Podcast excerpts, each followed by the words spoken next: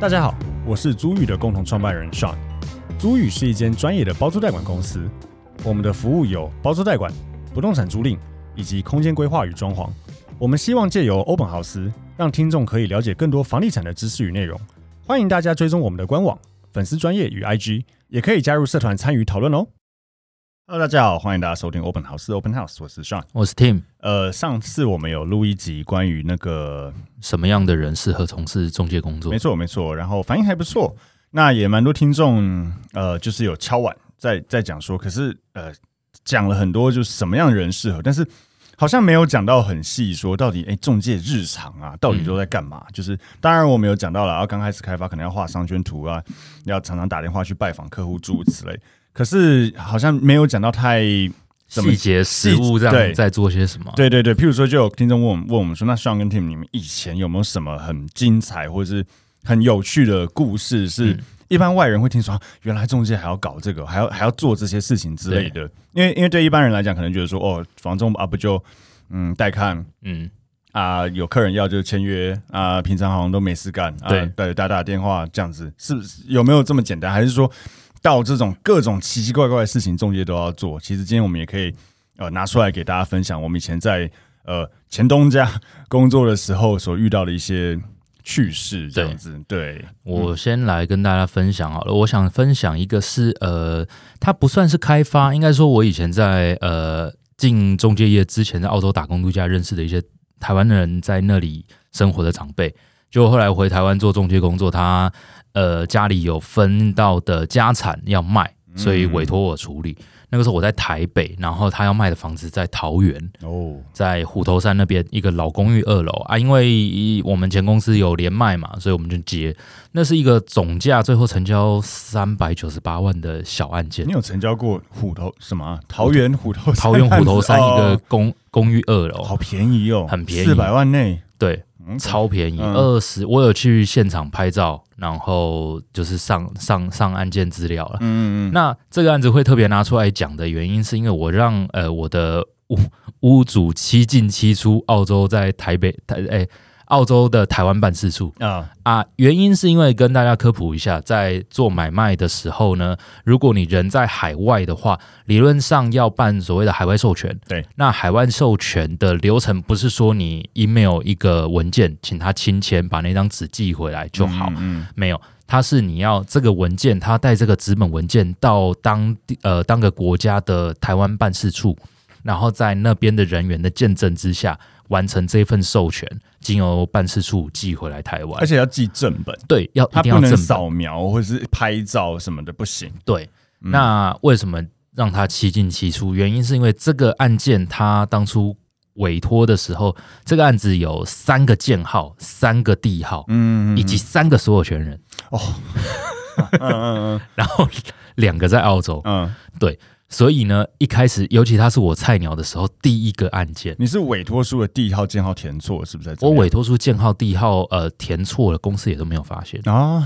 那是后续在 流程中才陆陆续续又检查到一个、两个、三个、四个、五个。你说已经成交了，已经已经要签约、送送定了之类的。应该说，呃，签委托的时候有被建家部发现过两次还三次，嗯，然后一直到呃走流程中又跑了两次还三次，反正总共大概七次。对，超瞎！而且那个时候，我店长呃知道我已经让屋主跑了两三次之后，我店长拿来我检查，嗯，然后哦好啊，然后给他检查，因为太菜，嗯嗯、就他检查还是错。然后，嗯、然后那个什么，呃，那个代书在签约流程中，代书也没有检查出来，嗯嗯嗯，一直到签完合约，在过户流程才又又跑了一次吧。哎，可是我有个疑问，就是是这样子的错。应该是说，这样他他算严重错误吗？还是说他只是少什么少几个零之类的？呃，对啊，可能就是少几个零，因为有可能地号前面，譬如是零零零什么什么什么之类的。那一般来讲，我们不填那个零其实是可以的啦。前面那三个零或者，可是你一说他那个是连前面零都没，应该说我记得呃错的内容有包含是持份以及编号都有错过哦，因为他有三个所有权人。哎，可是哦，哎，可是怎么会没检查出来哈？呃，因为一般太复杂了，哦、对，嗯、那那不知道，可能当初那个建价也很菜之类的。嗯、我我印象很深刻，店长出错了之后，请他跑还是有错。我跟建价那里还是怎样，叫他们给我一个版本，嗯，然后去跑，最后还是错。你说他们出了一个，他们觉得这样子没问题，对对对，嗯，然后我就直接转传，嗯，对，然后还是错，感觉屋主没有爆炸，爆炸啊。都已经签完合约，我打给他，他以为要报告什么事情，我说呃还是有错，要再跑一次。燕婷，我已经跑六次了。他从他家开过去要多远？哦，还好他也住雪梨，然后办事处我记得在雪梨，所以大概一一一个了不起一个多小时车程啊，也是很累啊。哎，但是实物上大家要知道，如果是在其他国家的话，可能这个来回车程屋主是要半天一天，有可能啊。对，甚至我听过呃，不知道欧洲还是非洲有些国家是该该国没有的，你要跑这个东西要跨境，对，要去跨境到别的国家去办，对，嗯，对，所以这个算蛮大的包。这个是后来才变那么严格的。我记得一开始好像我忘记我们乾隆家以前海外授权就有那么严格，还是后来才变严格的。我我没有经历过，没有那么严格，但但实物上是呃看代书啦，呃，我印象中那个什么，因为大家去换个模式想嘛，如果你是正常的地震人员，只要有个授权书人这样对得出来，对，他就过了啦。对，对他不会去一定要海外授权，那是看每间中介公司的严谨程度。那是因为后来我们乾隆家变得很严谨，对，对对，因为我记得我记得那个时候我在做的时候，刚开始进去的时候，好像授权书啊，嗯、就是。有写就好，对，他呃，当然海外比较不一样，海外比较严格，对，对。但是就是呃，国内的授权书，我顺便讲一下，如果听众没有人知道我们在讲什么叫授权书，简单来说就是那个房子可能譬如说是我的，但我人在国外，对，那我不太可能，除非金额很大了，否则我可能不会想要自己飞回来一，对，很麻烦啦。那或甚至有时候那个价格出到不一定有出到我要，可是很接近啊，中介不是都会拉见面谈啊，我还要飞回来见面谈，又没签约不炸掉。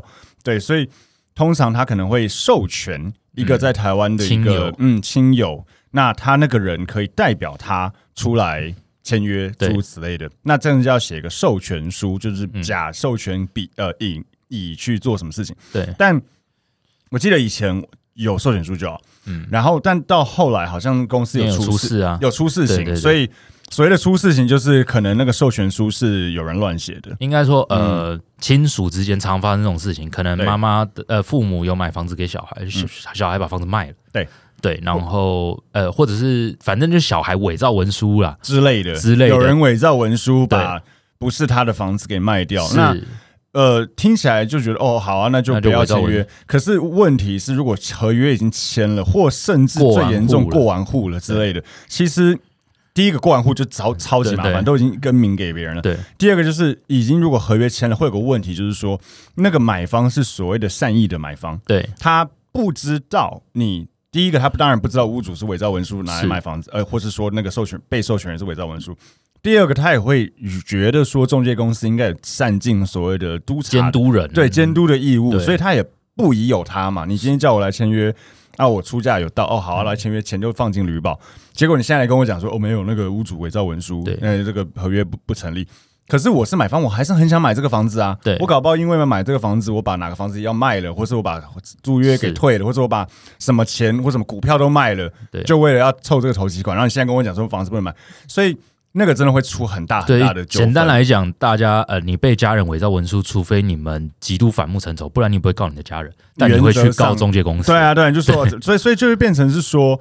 不得不严谨，对买方会也很衰了，而且买方就像我刚才讲，他是善意第三人，不是说说解约就解约。所以后来公司有出事情之后，我记得他那时候代书，即便是有授权书，他在签约当下还是视讯或电话、视讯或电话照会，对，就是确定他有授权。对对对对对对，这样子就比较好。然后呃，海外授权当然就是一一向很严谨了。对对啊，那像我这边，我我我也分享一下我我我我自己的故事比较多，其实都是在。因为我以前很爱开发啦，然后呃以以前譬如说我听过很多很夸张的开发故事，或是像我自己以以前你知道有些户籍地很远，譬如说像屋主，我我们那时候最夸张是有个房子在东华南路二段，嗯，诶国美的，对。三亿左右，然后反正知道人就知道，反正有那时候好像有个七楼还八楼在卖吧，忘记。然后屋主户籍在台南，嗯，而且是个老人家，而且是 Google 得到的。然后我们就觉得说，老人家应该就真的住台南吧？对啊，对啊。然后我就跟我朋友两个人就杀去，开车一路从台北杀杀杀杀杀杀杀杀杀到台南，然后我们到的时候好像嗯傍晚有点忘记了，嗯、就觉得人人应该在家里吃饭嘛，很正常，我们就守在那边，没有，马上是下午，然后我们守在他的门口，他他住在台南的有个 SOGO 嗯。的后面的一个巷子的一个一楼的透天，一个又有庭院的那种透天，然后我们就站在那边想说。要么吃完饭要出来散步，可能被推出来，不管，不然就是呃，总是要回家嘛之类的。我们就站在那边等等等等等，等到我们等了大概两三个小时吧，然后还遇到邻居，嗯，然后邻我们就问邻居说：“那个，请问谁谁谁有没有住着？”他说：“有啊有啊有啊，常常看到啊，就都有住着。”太好了，一定会遇到，一定会遇到人。对，然后等等等等等等等。然后一直按门铃哦，从那种一直按门铃，一直按门铃，对，一直按，一直按，一直按，就就按了没人应嘛，再过个五分钟再按，然后觉得有点太太太太太叽歪了，就等个可能半小时再按，半小时再按，对，然后好像有电话，嗯。有室内电话没有有查到，所以一直打进去打进去，然后一听到电话也有响，所以真的不在家，理论上我觉得在躲我们，有开灯，而且一整天呢，比如是一整天啊，就一整个晚上，哎，对，全部到到我们走的时候已经半夜，真的假的？嗯，我们待到好像十一二点，然后我跟我朋友两个人觉得说，算了，对。对对对，所以我们后来就。去吃完东西又开车北上，嗯，对，干很累很累很累。不过这这就是呃很白痴，因为因为说真的，当然很多听众可能听了会觉得，干这也太没效率了吧，嗯之类的，很很智障。可是说真的，我们就有听过，包括我自己，嗯，也有因为这样子签到委托过。有啊，我、嗯、我自己有遇到一个是在文昌街的华夏。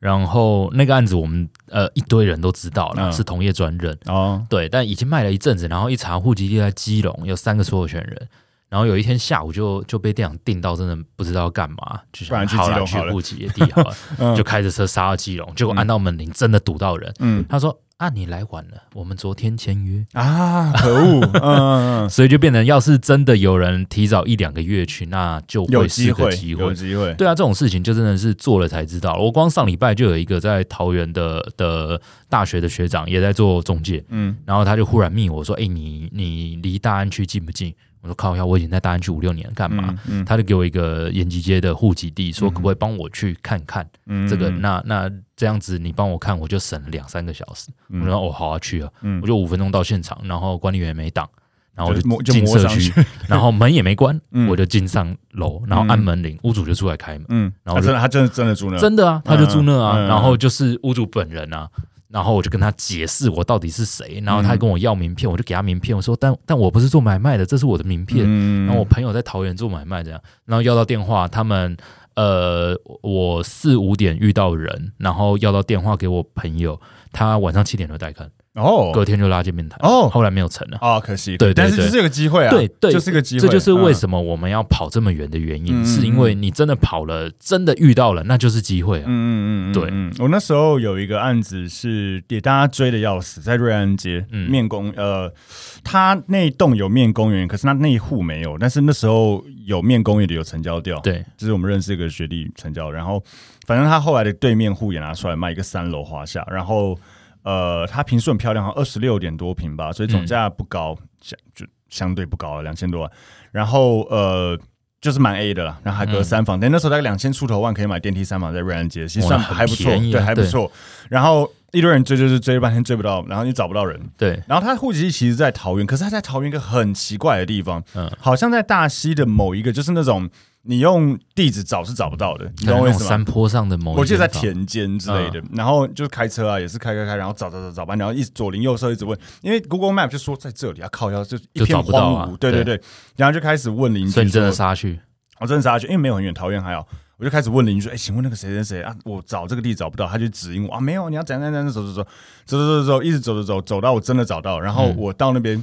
我很明显感觉到，我应该是第一个中介过去，因为一般你去那种中介去烂的地方，屋主那个就是屋主或家一来这样，二来可能屋主或家人看到你就要干又中介之类的，他们看到我，哎，你是谁？怎么了？这样，我就说我是中介，不好意思，我找谁是谁？他说你运气很好，那个刚好刚好他们今天有家庭聚会，晚一点大概五十分钟后他就要到了。哦，对，就真的这样签到委托。哦，而且差一点卖掉，差一点卖掉，因为那间够 A，所以很多人带看，对然后。后来好像讲直接点，就是屋主要价格太高，有点反弹，对，对，所以后来好像是被黄领带给。嗯、我看时代登录，我觉得他不是卖掉，我觉得那时候他是为了要，因为我记得那个时候好像刚好要我有点忘了，反正那个时候他他就是要把他的购买成本给垫高，他不想要缴那么多税，嗯、所以他后来做了一个自己做个我看我觉得是一个自己做的换手，把价格垫到一个。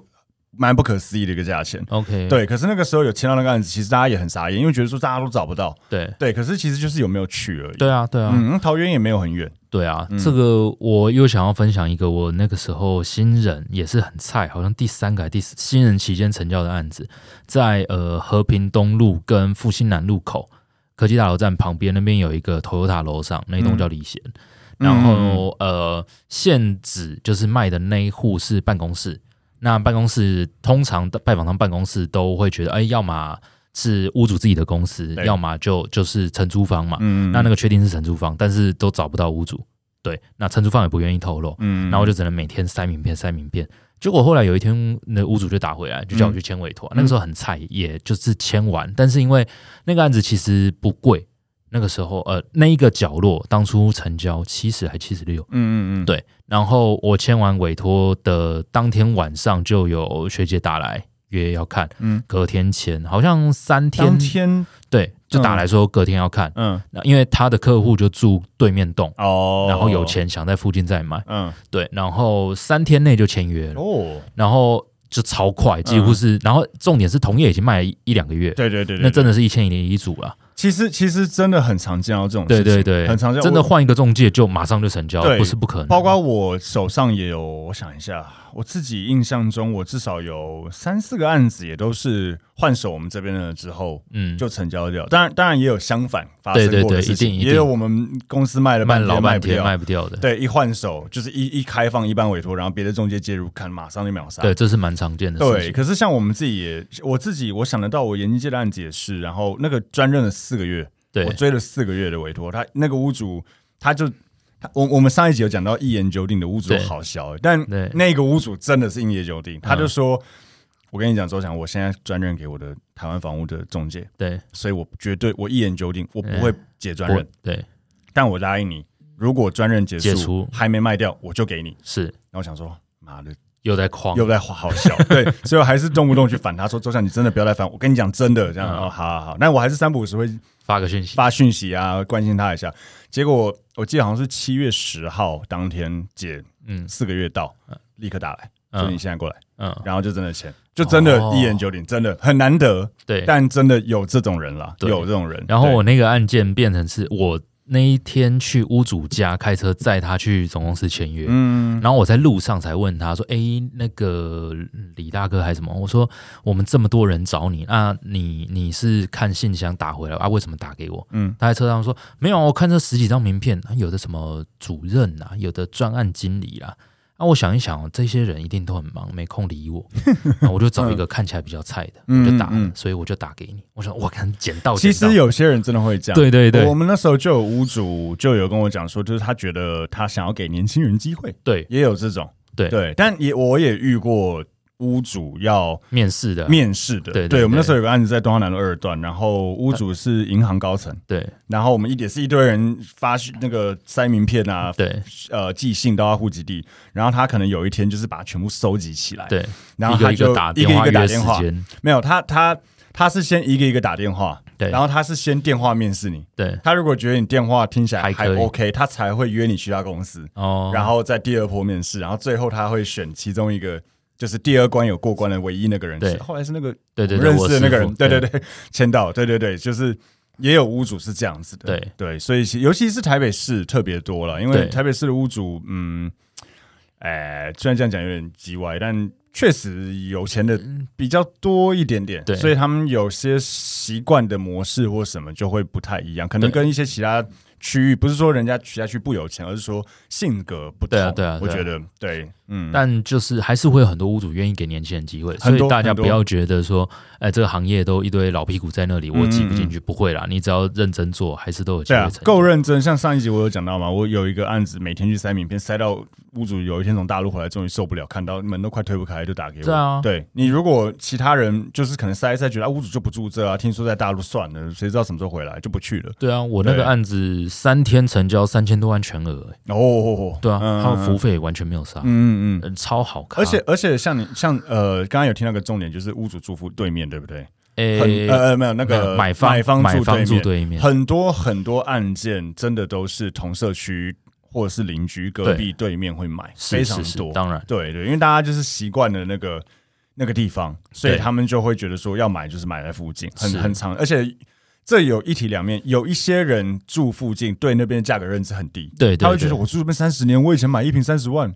对，可能不到。我以前买一瓶十万，现在跟我讲一瓶一百万干。嗯、但也有一些人因为很喜欢那个区，觉得、啊、哦，我觉得这里就值得这个钱。这个就一体两面。有的人觉得我接下来买的贵，我也是帮自己抬轿啊。嗯嗯嗯，对，对也有人这样觉得。所以所以我觉得就是那种同同社区或是附近里，就是要么极端值的价格认知很低，要么价格认知很高。对 对，就就会有这有的价格认知很高，也不一定是价格认知，而是他真的就有这个需求啊，也有、啊、不得不买。我我们那时候就我那时候就有成交一个呃，那过年过年前一天吧，还是什么的，嗯、买方从买方住十四楼，嗯，还几楼忘记，我们那间在卖是十一楼，对，然后他就女儿要出嫁了嘛，嗯、就下楼看一看，我们就在正楼下嘛，下楼看一看中介公司有什么，哎，看到一间十一楼在卖，然后价格四千多万，在他预算内，哦，好，就我要看这一间，对啊，对啊，看一看，哦，没问题啊，买，真的。就这样。他说我买给女儿的啊，我女儿要，我想我女儿住我家楼下，我们社区很少卖啊，啊，有两间在卖，一间我不喜欢，这间 OK 就买。对啊，就超快。有的有的屋主真，呃，有的买方真的不是价格考量，而是真的 location，他他就是要住同一栋啊。对啊，嗯，同个梯嘞，就同一个电梯上去十一楼跟十四楼。对，有什么好处？就吃饭可以叫回来吃，对啊对啊，甚至车子一起开，小孩可以帮忙带，对对，诸如此类的。所以是很多人是这样子的，所以这种同社区住户什么是很常见，这种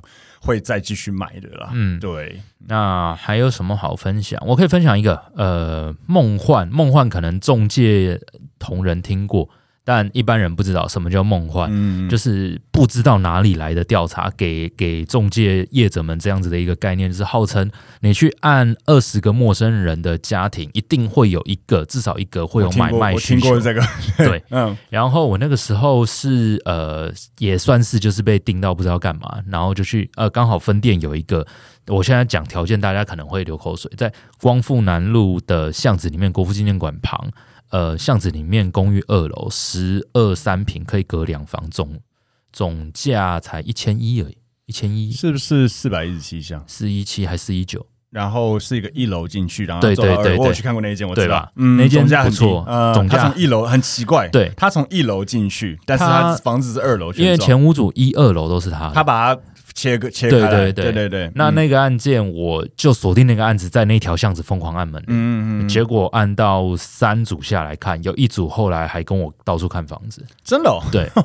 对，嗯、所以啊，这真的有意义啦。嗯、因为我那个时候想法是，哎，一千多万这附近你没有东西可以找啊，搞不好邻居们真的会有我们刚刚讲的那种会想要。同一条巷子，我有成交一个一楼，三千三千多万。对啊，对对对对。啊，你说一千多万可以隔两房，哪里找？嗯嗯嗯，就找不到。可是你按你要讲什么？其实我没有做过这件事情。哦，我就直接按说我是某某某中介，我姓什么。我们在你同一条巷子有一间超便宜的房子，你想不想看？嗯，没事下来运动一下，嗯，然后他就下来，他就真的好，他就下来了。我印象中对面那个下来两个，哦，对，两户人家就觉得哦，好，看看。看一下。对，呃，大家要知道，中介会被呃比较大家讨厌，通常是屋主啦，就是你要找的那个屋主，因为他可能被十几、二十个、二三十个人烦了，所以他会爆炸。但这种梦幻的是，因为你一定是。呃，第一个去忽然按他家门铃的陌生人，所以基本上他对你不太会有敌意了。嗯，看人了，对，但是看人啦啊，但是他至少不会说我要告你嘛，因为门铃在那里，本来就是大家都可以按。对对对对对对对对，你只要讲明来意啊，跟他说有什么东西，他就下来看。感觉哎，好啊。对，我那一阵子，呃，我还接到一个租案之类的，就只是梦幻啊，沿路从店里到那里的路上，一间一间店家进去问，嗯嗯，然后就也接到一个租案，就有人要出租这样。对对对，在。超好的房子哎！现在我们做租赁，我会流口水。当初我觉得超贵，他在呃大安国中对面华夏啊，富豪。对，富豪六六楼吧，啊，看整个大安国中看得到零，那个时候三房两厅两卫四万五，哎，好便宜哦。对，有装潢吗？有，全新装潢。那时候那时候那时候价格不一样，现在现在屋主这样子条件，应该租快六万吧？对啊，五万八。但那个时候我们做买卖，那个时候我觉得没没没没概念，谁要租啊？现在那种是秒杀，超秒，绝对秒杀。对啊，所以呃，我刚刚讲的这个概念，如果有任何中介新手，可以去试看看了，我觉得很好玩。那个时候我是呃，可能案子一直冲还是怎样，就开发到没什么信心了，就想说、嗯、啊，好了，就去走走入商圈，到处乱按，嗯嗯，就还是会有。有时候这样子会弄到一些独家的案子，对对对，对，因为你在市场上看到已经在卖了，基本上就是已经是我们讲的就是那种踩线得来的，就是屋主已经在市场上卖一阵子，他可能已经被各种中介教育把价格哄抬。对啊，我我要先讲一下，就是中介不是故意要哄抬价钱，对，其实对中介来讲卖贵，我们是老早就算过了嘛，我帮屋主多卖一百万，以我是直营店来讲，我可能抽个不到十趴，对啊，我只拿多拿个几千块，对啊，没有意义。但是为什么可能真的会有中介哄抬价钱的一个点？其实我觉得常常是在出于竞争，对啊，就是譬如说屋主。屋主去估价好了，这间跟我估一千块，一千万，隔壁估一千二啊，我当然给一千二卖，一千二比较有信心，差两百万。那天才跟我讲一千万，然后那个中介第二间中介讲啊，那个都好小，我跟你讲，那个屋那个那个中介就是想要帮你卖便宜，他自己买了干嘛？然后那屋主被洗到，真的就给一千二。对啊，对啊，其实就是这种哄抬啊。那最后成交可能还是一千万。对啊，然后第一件想说靠北，哦，我当时跟你讲一千万，你不相信，所以有时候就是因为这种竞争对意识之下，有人就会跟你讲说，我可以卖更高，诸如此类，因为。这还是回到心态问题，就是屋主想要卖的比较高，这是很人之常情的事情。对啊，对，所以这个就是一个，就像相反过来，买方也会有竞争。譬如说。嗯呃，房子在市场上卖，可能给好几家中介卖。可能你跟中介 A 看，中介你问中介 A 说这间多少要卖，中介 A 肯定跟你说哦，我跟你讲，屋主哦大概一千二会卖。对，然后第二中介 B 就跟你讲，不用不用不用，我跟你讲一千我帮你，一千我帮你谈。然后第三间哦没有没有没有，我跟你讲，屋主上礼拜跟我讲九百五有就靠北，就一样的问题。所以所以其实有时候。太多中介，不管是屋主方，就是价格被或买方，对，都会被影响。所以其实我们也是常常讲说，其实我觉得不要给太多中介，会很混乱。对啊，嗯。然后我也想讲一下，就是呃，我我自己新人时期，因为我们刚刚都讲的好像很美好，或是觉得好像哎很 OK 啊，只要努力就有收获之类。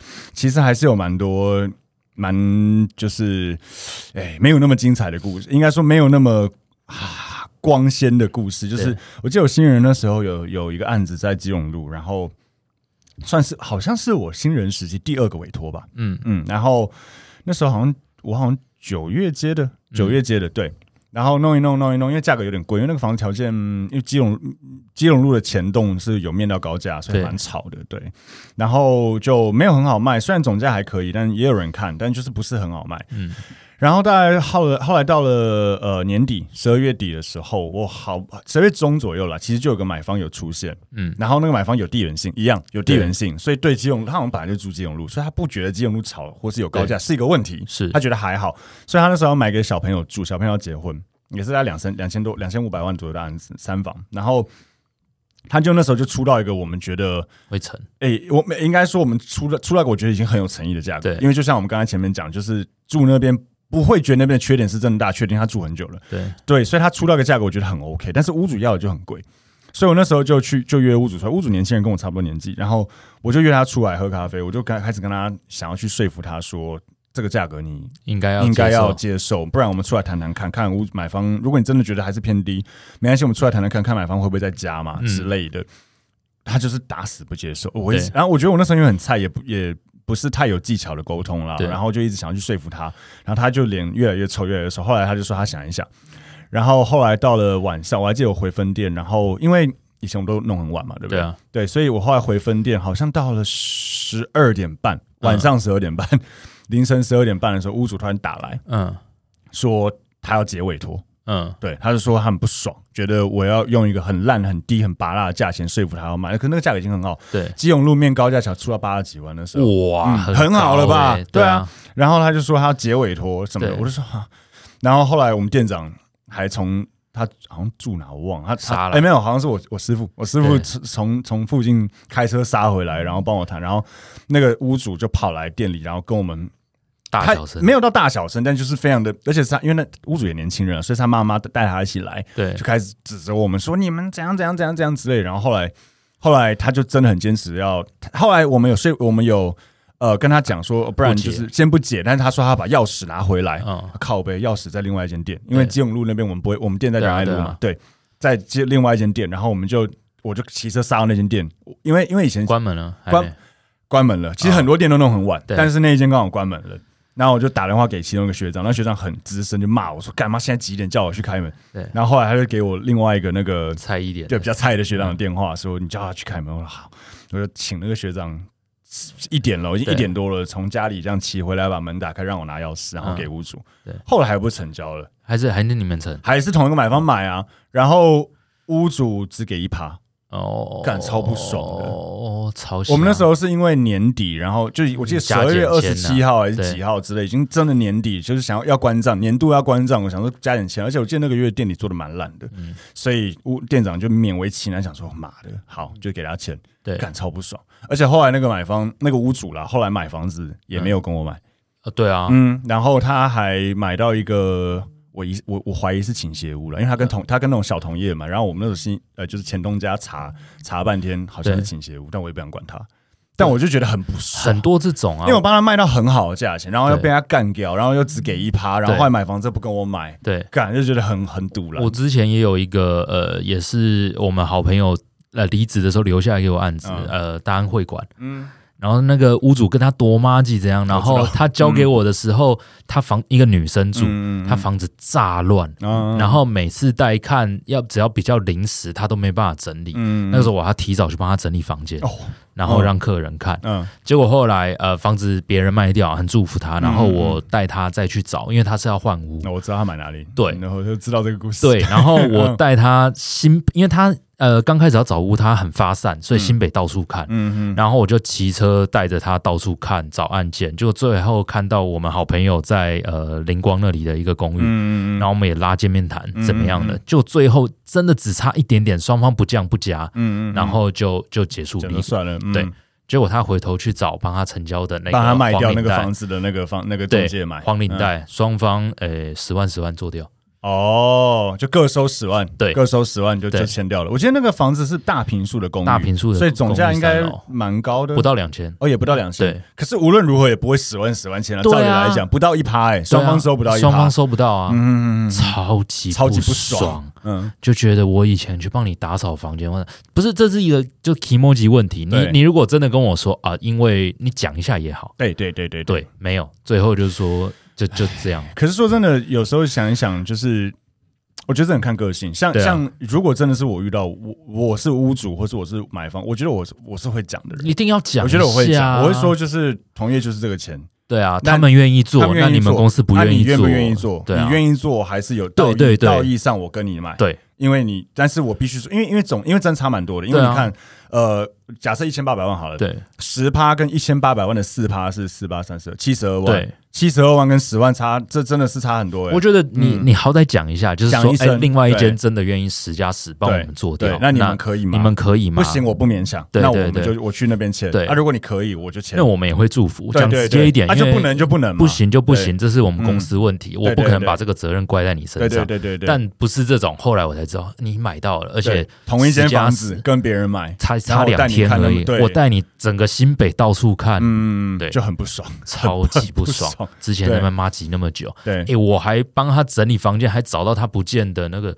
是伯爵还是什么的手表嘛？是哦，对啊，放在他哎四五十万，他也不是没有钱。哎，说真的，虽然我们完全不鼓励这样做，但如果他不见了，说真的，你拿走他也不会知道。对啊，对对对，他就他就跟我说，哎，你帮我整理房间的时候找一下，我有那只表，我找不到，不找不到，你就后来找找不到啊？对啊，就拿去卖了之类的。对啊，你还是放着，这这就是人品问题啊！靠北，最后还是被这样对啊，最后还是被这样搞。对，所以所以这就是中介很呃。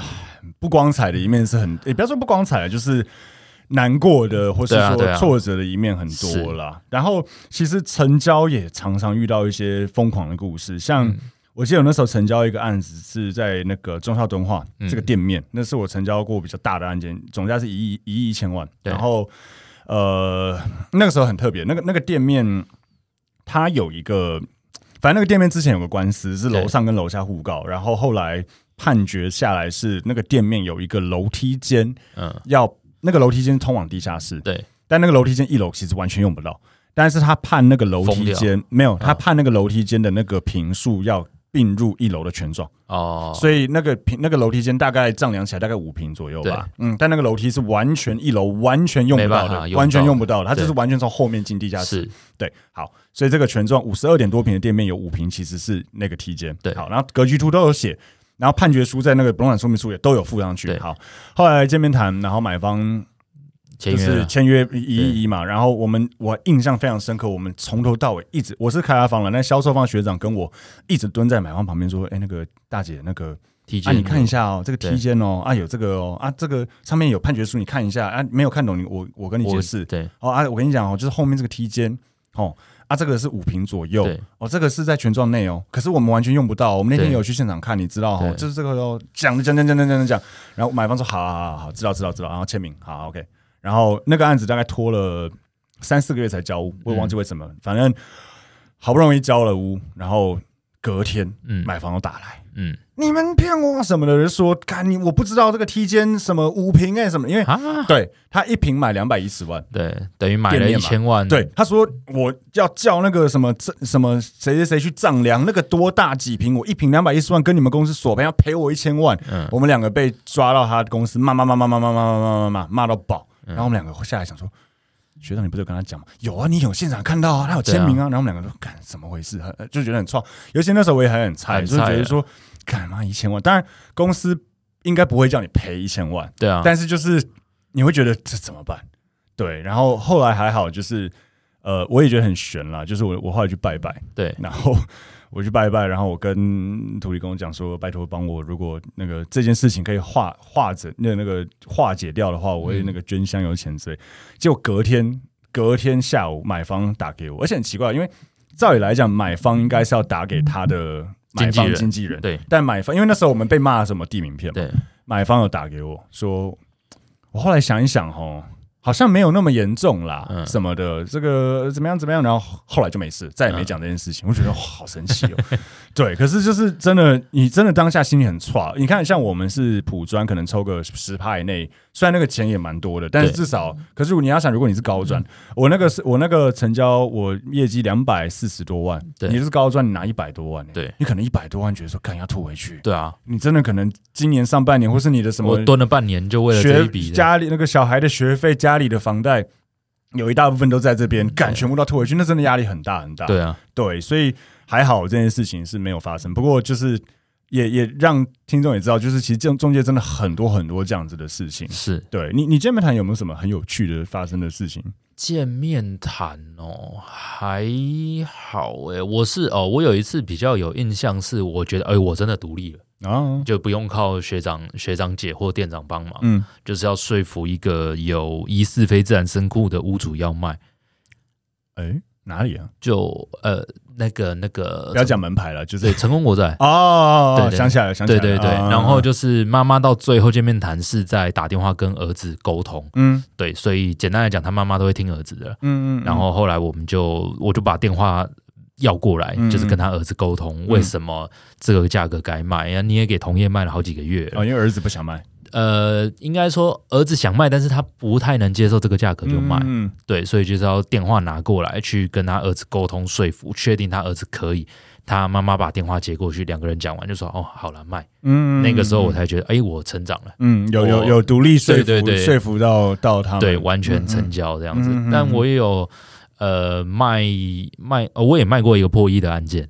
然后虽然最后我很不爽的签掉了，嗯嗯，但签完之后我也去寄一些开发信，嗯，那我要分享的就是寄开发信还被有钱的屋主打电话来来来骂，啊、对，嗯，他就是呃在大安区金华街的一个一个破亿的豪宅，嗯嗯，对，然后那个时候成交完之后就想说那来寄寄开发信嘛，嗯、就把附近一些差不多等级的豪宅全部资料调出来一遍都寄开发信，嗯、就说什么贺成交什么，对对对，对，成交多少钱，对对对，如果你要。要卖房子也可以给我们卖，诸如此类的。对，然后就打来一个屋主，呃，国美的二楼，嗯，在面大安森林公园那间有给有给我们卖啊？对对对啊对啊对啊，我知道那间。所以我想说他打来干嘛？嗯嗯嗯，就他打来说成交那个价格，不要寄这种东西来，好不好？那就把电话挂掉，就这样就就挂掉。我想说，你很闲哎。就是有这种人，对，嗯嗯，所以这这成交还是到，反正很容易被洗脸啊，嗯、什么都要被洗脸。因为因为因为这个就是讲哦，就是你卖一个价格，屋主可能就是觉得不够，对啊之类的啊。相对相反过来，我们又会被骂，被买方骂说啊，就是你们把价格空抬那么高，真的有时候觉得说关我们屁事，对，很衰耶啊。对，人啊都是这样。对了对了，我有个见面谈的故事，我觉得。有点有趣，是那时候我有个买一个案件在和平东路那个，对，在灵光站跟六张里附近，然后。它有点特别，它是已经有点在山边。然后，如果熟悉熟悉商圈的人会知道，其实那边在过去就有那个乱呃，就是福地啦，那个社区叫和平艺术。对对对对对对对对对对对，就是有福地在后面，在旁边这样子，超级近。哎，就就你。你探出头往左右看就看得到了。对，对呃，嗯、我因为我有接过那个滑，它后面滑下那两栋，嗯，然后到顶楼往后面看，五公尺内、啊，真的吗？超级近，我不知道哎、欸，因为我是呃有点像一楼，它是地下室门牌，对但是它是一楼的、那个，超级近，因为从顶楼上去往后面看，好，五公尺太夸，十公尺内。看得到上面写的字，对，你看得到全名，哦、绝对看得到全名，这样有点恐怖，这样有点恐怖，对，这大家听不懂。嗯、呃，我们通常有的说离离福地多近，嗯、我们会用看不看得到墓碑。上的字来做一个定义，对对对对对，看得到字真的有点夸张，对，看到字有点夸张。然后反正呃，我那间是一个地下室门牌，可是因为它是一个斜坡嘛，对，所以它的地下室门牌其实是有采光的，对，俗称阳光，对，阳光屋。然后它是 B one 门牌，然后它的 B 二，它的正楼下是那个停车场，对。然后因为它是。其实听众可能不知道，地下室门牌不好，不容易贷款，贷款都会比较低，对，不容易贷款。然后再加上旁边又有福地诸如此类，所以其实真的也是一个不好卖的房子。对。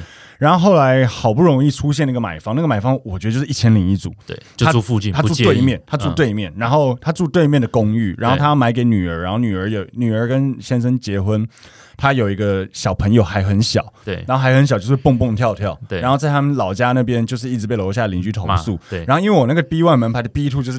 地下室，是那个那个停车场，所以他觉得哦，干太棒了，你知道吗？然后就是完全不会吵到楼下就算。然后他，完我跟他说，哎，大楼大哥，这个大楼旁边有福利，哦靠被，我住那边三十年，我每天看，对我说哦，好，不介意，完全不介意。然后。重点是那个那个买方还跟我讲是，不只有福地而已。你们知道你们旁边那边每天早上有个神经病会大叫什么的？说我不知道，说我住那边三十年，我怎么不知道？我说好好好，你知道就好。对，所以他都知道。对，所以他就他就直接看完 OK，然后条件完全符合他要，他就他就说他要见面谈，而且价格也很漂亮。对，但是因为那个屋主当初他买的有点贵，对，然后他那时候就很不能接受，他就说这个价格他真的不能接受。嗯，然后我们就一直跟他讲说，可是说真的。就是这么多，就是房子的抗性，抗性很大，对对，抗性很大。这在一千零一组，你你别的人不会接受，又有福利，又有神经病在旁边叫，又地下室门牌不容易贷款，诸如此类，诸如此类。他说他不管，他不管这样子，他就说什么什么之前那个某某房屋，就是叫我买这个价钱，我被他们骗。然后后来我们真的有点不爽，有点受不了，因为因为因为这就是回到我们讲的，就是我们已经尽力了，你知道吗？价格很漂亮，我们真的不会有下一组。后来我们就跟他讲说。你跟我讲这么多，你之前被其他中介其他中介框框说这个怎么样怎么样，你不知道地下室，请你去找那间中介球场。对啊，我们现在帮你卖这个价格，买方条件怎样怎样怎样，已经因为哪些原因哪些原因已经紧绷了。对，你真的你不要也没关系，但是就不会有下一组。是他后来就有点情绪溃堤，然后蹲蹲在那边哭，蹲在那边哭。对对对对对，然后哭哭哭。后来他可能情绪 OK 了，就想一想，觉得我们讲的。有道理，有道理，就就想说好了，来签约。然后我记得我们那时候还跑去跟买方讲说，那个哈屋主现在那个情绪不是很好，待会啊，那个就是我们就是什么都不要讲太多啊，赶快签一签啊，这样子就赶快结束，这样子对，就就没事了。不过后来那个买那个屋主跟我讲说，他其实非常谢谢，非常感谢我们，对，因为那个时候是快反转了，对，一零三年八月，我还记得八月一号，一零三年八月一号发生的事情，后来价格就。